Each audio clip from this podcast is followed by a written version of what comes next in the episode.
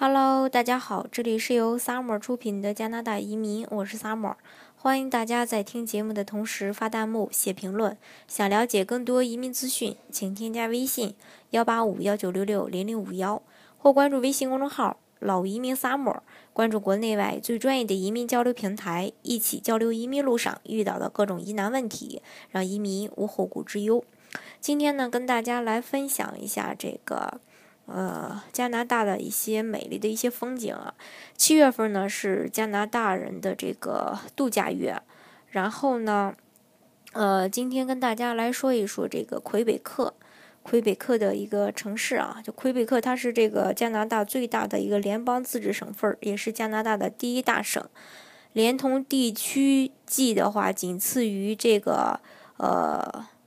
努纳武特面积呢，大概是中国广东省的十倍。圣劳伦斯河呢，是五大湖系呃这个五大湖水系到这个大西洋的一个通路，具有一个很重要的位置。河流的两岸也是集中了魁北克百分之八十的人口和几乎所有的工业，并且呢，这个圣劳伦斯水系同五大湖一起构成了世界上最大的一个淡水体系。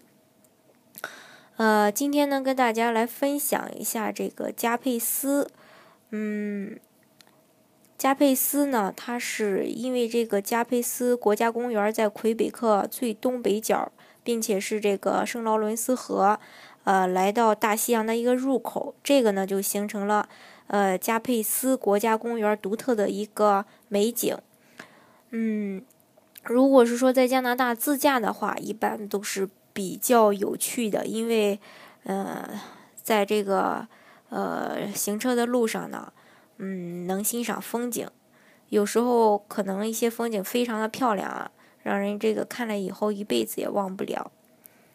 呃，从这个蒙特利尔出发，一直到魁北克城边上的这个呃黎维斯啊，这附近呢有一些呃快餐之类的一些吃吃饭的地儿。但是呢，强烈的推荐大家去那个，就是说这魁北克有个非常有名的一个连锁烤鸡店，叫 S.T. 呃 Herbert，他们家的这个烤鸡价格这个非常低，并且味道也很好。如果是说愿意多出几块钱的话呢，啊，也很就是说非常呃那个那个叫鸡肉卷儿，大家可以强烈的去尝一下。反正不管是哪种吧，呃，很多人觉会觉得比这个麦当劳的要好吃。午餐过后呢，继续上路。接下来呢，它就没有什么大城市了，使得这个路上开车的人也比较少，但是风景就变美了。公路每边啊都有这个大片的种草的草场，偶尔呢还能看到这个呃大黄牛群在这中间溜达。加拿大的它的农田和中国不一样。嗯，比如说这个东北的玉米地，坐火车有一条路线是沿着庄稼地的，跑上一整天，所能看到的景色都是一望无际的玉米田。因为我在东北待过，所以这个我有还有所了解啊。而这个加拿大公路旁边的种草的这个草场，往往都是夹在两片树林之间的。这个呢，大概就是它它那个伐林以后开垦出来的一些土地，农场主自己料理这一块儿。反而没有中国公路边儿农田的这种一望无际。幺三二公路旁，这个公路边呢有大片的草场、各色的牛群，还有漂亮的大 house，还有大风车。尤其是到了这个圣劳伦斯河沿岸的公路，随着一路向东，圣劳伦斯河一路就入海，河面呢也越来越宽，窄的地方也有二十多公里，真的就是如这个波涛大海一样，一望无际。公路左侧浩瀚的这个圣劳圣劳伦斯河，有的时候是礁石遍布的河堤，有的时候呢，呃，有时呢又路会让你路过一些港口，沿河右侧或平地或是山坡，偶尔呢有山泉形成的小瀑布，平坦之处呢，彼此不相邻的小别墅也是遍布其上。嗯，夏天的时候呢，有时候去的时候可能会赶上这个。呃，阴雨天，偶尔呢也有块这个有阳光的地方，反正是不用戴墨镜，只是说沿途的风景照出来会略显得一些暗淡一些。越是往东开，风越大。到了我这个旅馆以后，嗯，当时去的时候是傍晚了，天呢可能还会有些凉，所以说如果七月初去这个加佩斯的话，冲锋衣呢还是必带品，既防风又可以防雨。